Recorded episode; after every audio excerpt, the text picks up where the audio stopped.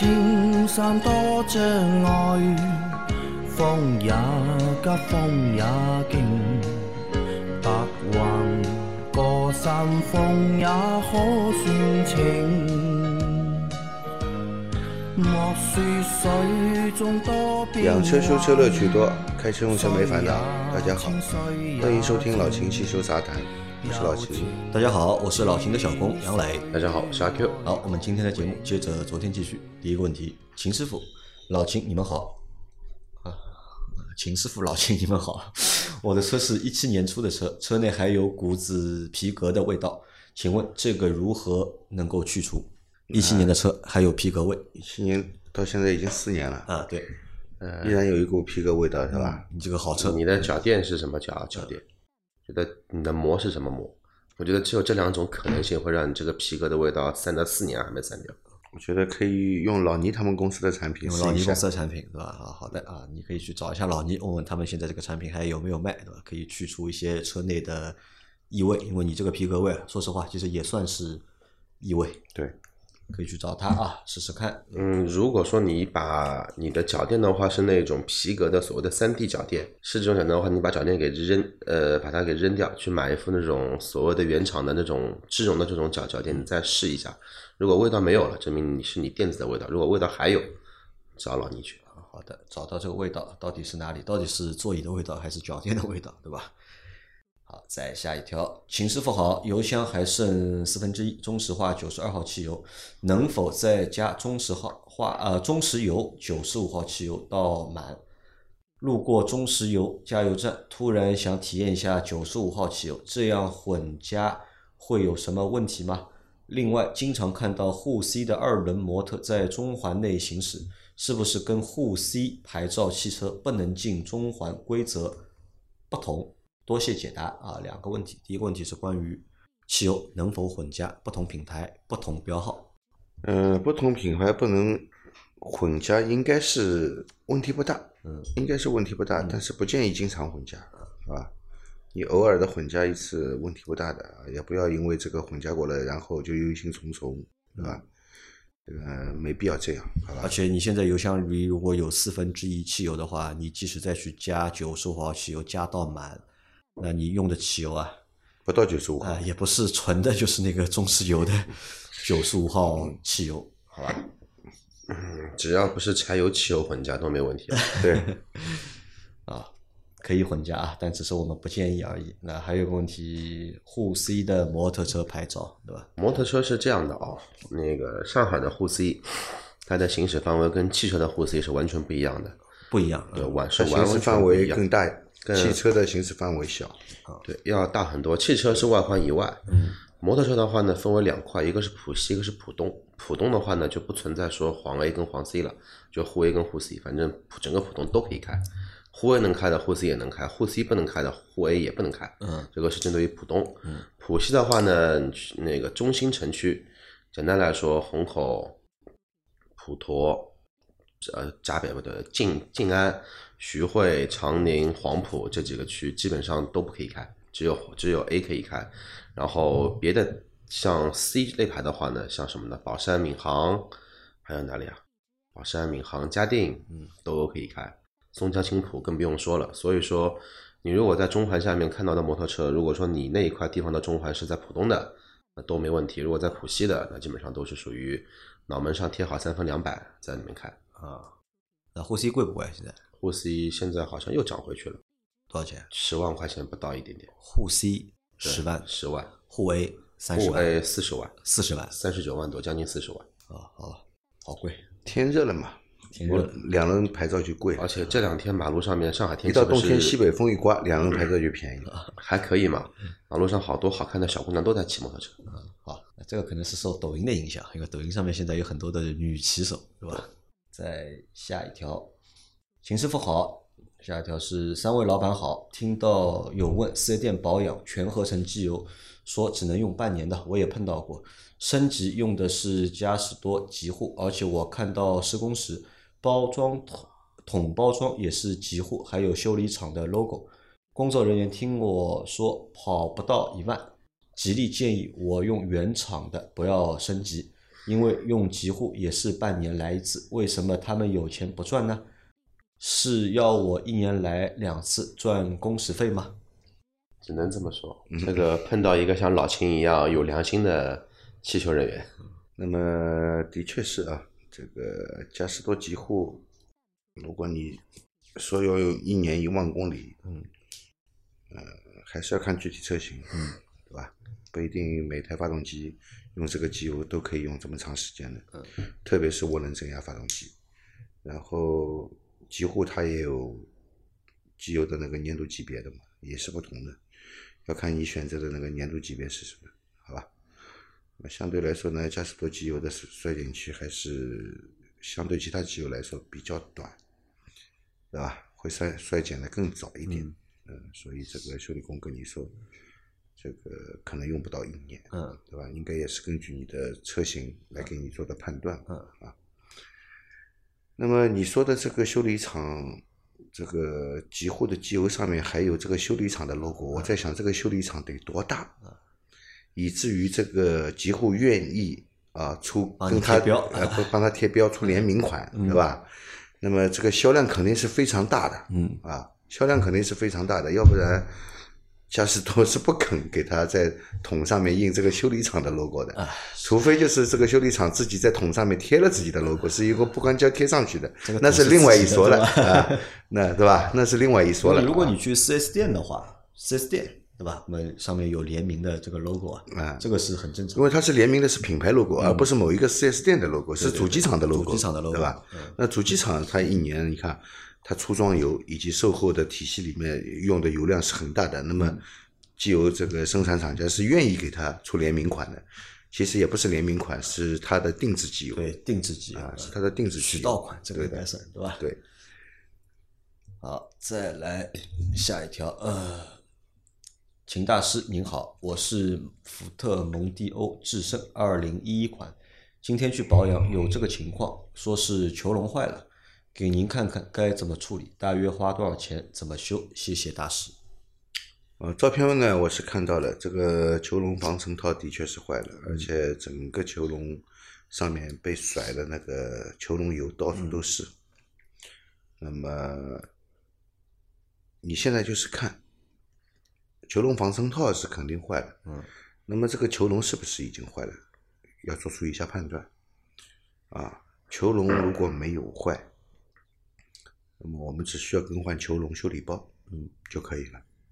啊那么，如果球笼已经损坏了，那么更换一个球笼修理包也没有什么意义，因为你球笼已经坏了，肯定要换球笼了，对吧？所以关键还是要看这个球笼是不是已经坏了。怎么判断呢？呃，打方向，打方向，嗯，呃，角度比较大的方向打打了行驶的时候，特别是掉头的时候，球笼有没有异响？如果听到这种嘎啦嘎啦这种异响，那就不要看了，球笼百分之一百坏了，换。啊，好的，好，自己看一下啊。来，再下一条，三位主持好，一六年一点五 T 福克斯五点七万公里，行驶在颠簸或坑洼路面，有时有叮叮声，大约在左后轮位置，大概是什么问题？需要检查哪方面？谢谢秦大师，麻烦指点一下坑洼路面有叮叮声，啊。左后轮，嗯我觉得几个原因有可能啊。呃，首先检查一下就是悬挂件，嗯。悬挂件的一些橡胶衬套，嗯，如果有老化开裂的现象，那么松旷了，那么有可能出现这种叮叮声的，就金属碰金属会有叮叮声，对的。然后呢，还要检查一下刹车片和刹车风棒，嗯，特别是刹车片，如果它有间隙的话，有矿量的话，那么轮胎在震动的时候，也会带着它啊、有有间隙，有这个撞击的声音，叮叮叮的声音也会出现。啊好的啊，那主要就是检查这些。对啊，好，再下一条，三位大师好，我的传奇 GS 四发动机压缩比九点八，带涡轮增压，加九十五号的油是不是比九十二号的要好？建议加哪种？谢谢，祝节目越来越好。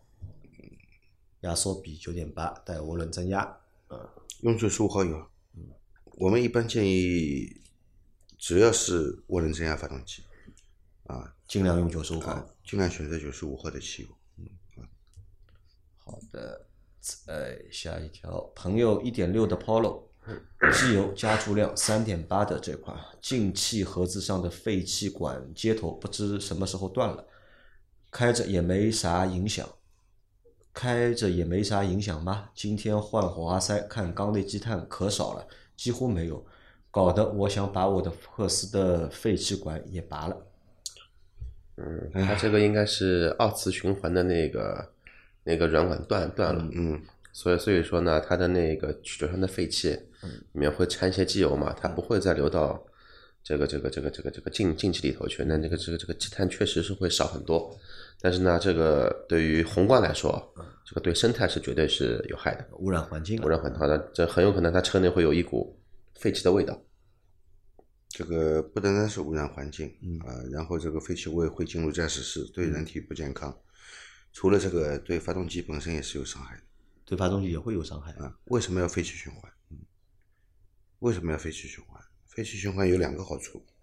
第一，废气是热的，嗯，它那么它循环再进入进气气管，进入燃烧室，它会提高进气温度，更有利于燃烧，对不对？第二，废气循环还有一个很重要的作用，它是为了降低被吸进的混合气的含氧量，是要降低含氧量，嗯，否则含氧量会过高，含氧量过高呢，造成什么呢？造成这个发动机燃烧室内的工作温度过高，对发动机是有伤害的。有伤害啊，这样的情况下呢，你是看不到积碳的，肯定没积碳的，而且你拆下火花塞看，头子是很白的。这个火花塞头子很白，不要以为是好事情啊！哎，我这个一点都不黑，你看一点积碳都没有，燃烧的非常好。其实燃烧的很好的情况是铁锈红，而不是白。白只有两个原因：第一，混合气过稀，嗯，会燃烧的发白；第二，缸内工作温度过高，烧白掉了。火花塞头子也是白的啊啊，只有这两种可能，这两种对发动机本身都是有伤害的，好吧？所以你这个废气管千万不要拔掉它啊！所以这个废气循环，对吧？设计这个东西是有道理的。对的，关键这个 Polo 它 还不跳灯，这个应该会跳个 EPC 灯吧？应该会，这 个灯没跳，这个也蛮奇怪的。这个坏了也也会报故障，呃，具体要看，要看啊。具体要看。好，再下一条。你们好，我的车子是二零二零款丰田致炫 X 一点五 L，跑了两万公里了。每次在四 S 店保养的时候，都是用的丰田纯牌零 W 二零全合成机油，如上图所示啊。这款机油在四 S 店里算挺好的了。四 S 店要求每五千公里保养一次，但我发现每次开到大概四千四五百公里的时候，性能衰减的挺厉害。尤其是开了空调、红绿灯起步的时候，会变得比原来顿挫很多。可是只要一换新的机油就好了。我看这款机油是壳牌代工的，这款机油性能相当于壳牌机油里的哪一款呢？性能衰减这么快，是厂家故意定做的？这种机油出于什么考虑？还是说壳牌的这款机油就是这个样子？不太理解。四 S 店工作人员说也可以用到六千到七千公里，但我受不了顿挫和性能衰减，我都是四千五百公里就把油换了。感谢。是这样的啊，那个丰田的纯排机油，其实在丰田这个 4S 店里面，就算是一款比较普通的机油，嗯，我觉得是算比较普通的机油，对吧？也是用的最多的，啊，你也不算不能说是算店里面的好的机油了，对吧？那么这款机油差不多就是按照保养手册上来看的话，也就是建议你五千公里就保养。半年五千公里。对的，也就建议你五千公里就保养的。那么像你所说的，开到四千五百公里左右啊，就出现一个机油衰减的这样一个机油性能衰性能衰减的这样一个情况呢，那么跟可能跟你行驶的路况也有一定的关系，嗯啊，但是你这个习惯很好啊，你感觉到这个机油衰减马上就去换了，对吧？的确，机油一旦性能衰减，以以至于驾驶员都能感觉得到的时候，其实已经衰减的很严重，已经衰减的很严重了。那么对发动机的保护其实是大大的下降，好吧？那么至于你说这个机油是壳牌代工的，嗯，可以对标壳牌的哪一个机油？其实我跟你说，这个机油是厂家的定制产品，对的，呃，不代表壳牌市场上销售的任何一款标准的产品。对你为什么用到四千五百公里会衰减？不是壳牌的机油不好，嗯，而是厂家给的这个产品的要求，嗯，可能就这个要求，可能就是只能坚持五千公里。啊，对，厂里面要你这个。车五千公里换机油，你就要五千公里换机油，跟谁做的没关系。而且这个也是要和大家说的，为什么我们说啊，就是要让大家按照四 S 店的要求去更换机油，对。吧？四 S 店和你说你半年来你就半你在年来，4S 店里面做保养，用的 4S 店的机油就按照他的要求，因为他们会对。这个机油非常了解，对。比外面的人要了解多了。对。他知道这个机油能用多长时间，对，时间长了会出问题，他也不敢让你用的时间长。一旦发动机出问题了，他付不起这个责，对的所以他会告诉你，你是五个月来，还是三个月来，还是七千公里来，嗯你就一定要听他的。为什么要听他的呢？因为这个机油啊，就是厂家定制的，定制的，对的。好吧？呃，关于这个机油就是能用多少公里，其实这个取决于这它用的什么基础油，取决于它用的是哪哪个添加剂包，嗯，对吧？来决定了这个机油的这个使用寿命，啊，呃，所以一旦我们行车的时候感觉到这个机油有明显的衰减了，哪怕公里数没到，还是去把它换掉好。啊好，再下一条，请三位大仙给抖音的牛鬼蛇神上一课。经常刷到抖音的车评人专修变速箱厂，说别买 CVT 的车，容易坏的，容易坏的很，对吧？AT 耐操，双离合自支，CVT 中日产变速箱最垃圾，还拿出车友坏的 CVT，说钢带又断了，还一本正经点评厂家生产的不行，质量不厚道。我想说，你一个抖音的比厂家还厉害了吗？我想问一下，你们店出现过他们说的这种情况吗？点评一下。我前两天刚看到一个刘团长的 钢带断掉的短视频，CVT 断钢带的事情呢，的确有，对吧？这个并没有像抖音上说的那么高概率，嗯，断钢带，好吧？其实任何的变速箱都有问题，嗯都会存在问题。都会存在问题，只是问题发生的点不一样，对吧？AT 的就一定好吗？AT 的难道就没有故障了吗？对吧？那么之前那个 那个六速的通用的变速箱，嗯，故障率也很高，对，然后后来不是也改进了嘛，对吧？所以说你不要说这个哪一种形式的变速箱更好，嗯，要看它配什么发动机，嗯，这个车是一个什么车型，你再去判断这个变速箱在这个车上到底好不好。嗯其实还和什么有关呢？还和你是否正常的保养。啊，因为你保养也好，驾驶习惯也好，其实都有很大的影响在里头，。因为你买车嘛，对吧？首先是你花了什么价格去买一辆车，对吧？如果你买的是一个很高端的车，嗯价格贵，那么这个车因为已经卖了这么贵的价格了，允许高成本，对吧？那东西好一点它用的东西自然而然会好一点，要不然也不可能卖到这个价钱，对吧？那么有的车它便宜，那就有便宜的方法，对吧？比方说用这个双离合变速箱，用 CVT 变速箱，因为这两款变速箱肯定比 AT 变速箱要便宜，嗯，对吧？呃然后你这个发动机排量功率也就这么大，嗯，那么 CVT 足够能够承受它这个发动机输出的扭矩和功率的，那为什么不能用呢？对吧？为什么不能用？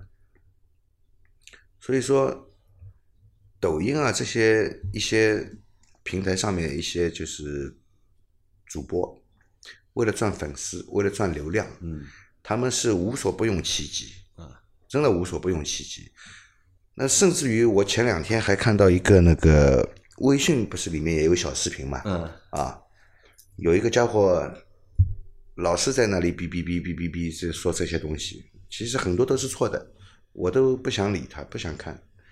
那天又刷到了，又刷到了以后呢，因为微信也会推的嘛，你你的朋友有人看到过的，嗯有的人点点赞过的，他就会推给你，你也能看到，对吧？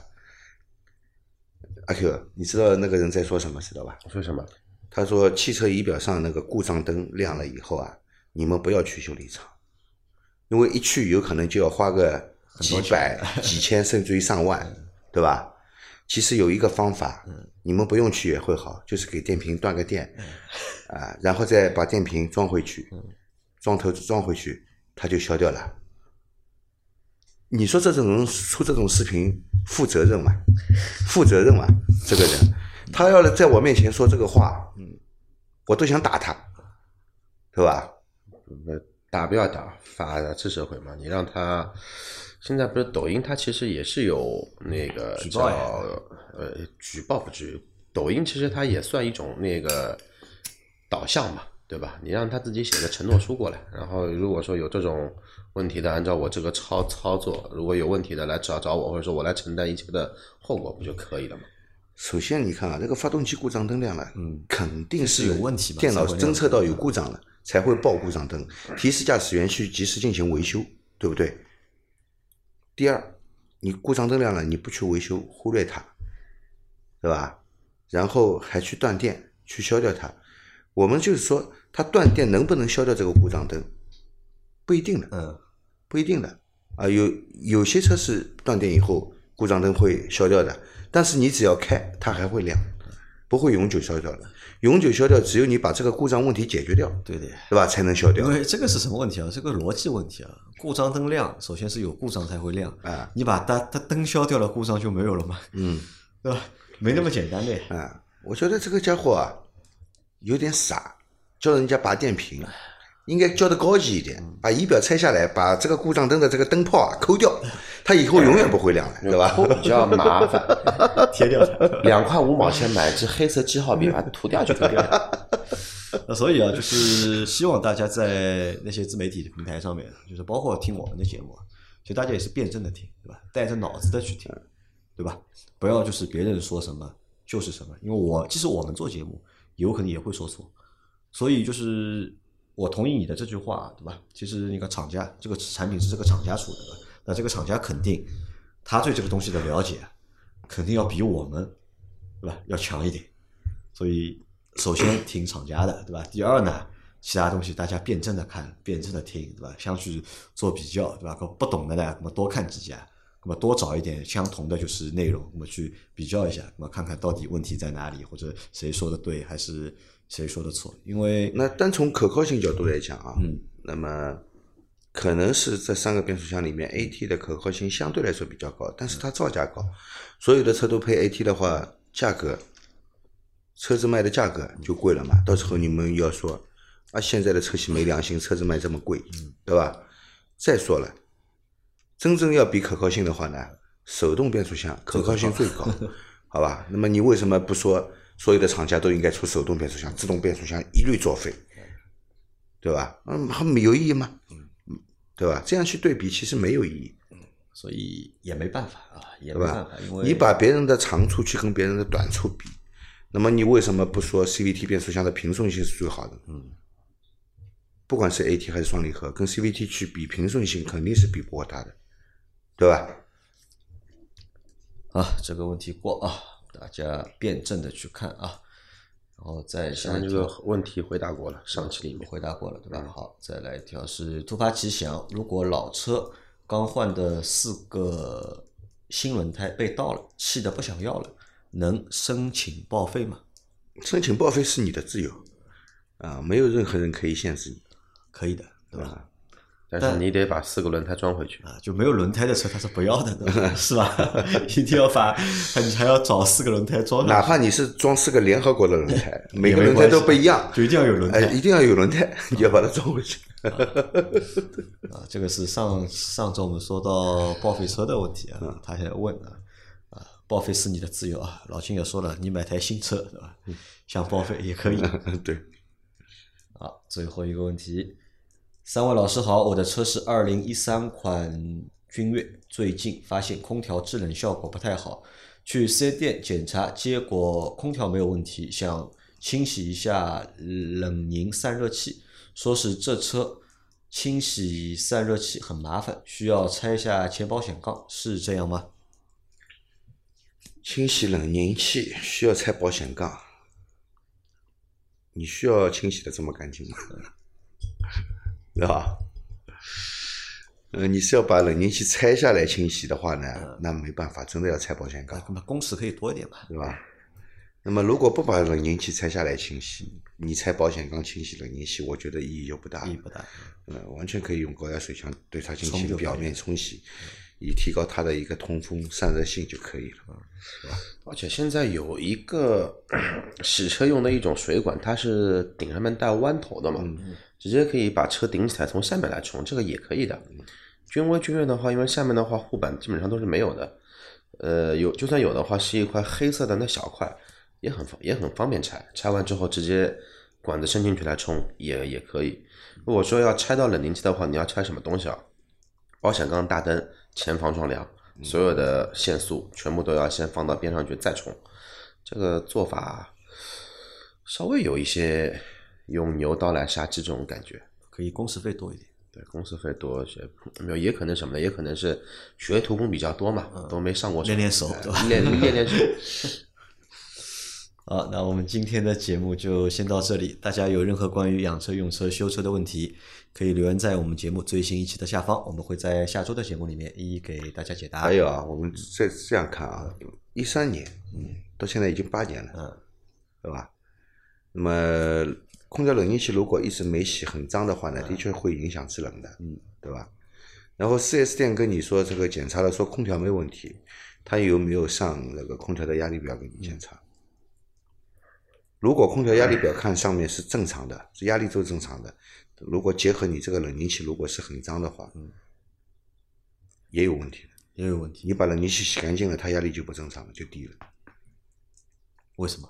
散热好了。嗯啊，散热好，对，散热好，那么你在这个时候再去看它的压力，肯定低了，也不正常的，啊，所以这个多方面的问题，一步一步来，还是要一个一个解决，对吧？先洗干净，对再重新去测这个压力。对，啊好，那我们今天这期节目就到这里。大家有任何关于养车、用车、修车的问题，可以留言在我们节目最新一期的下方，我们会在下周的节目里面一一给大家解答。我们明天再见，拜拜。拜拜。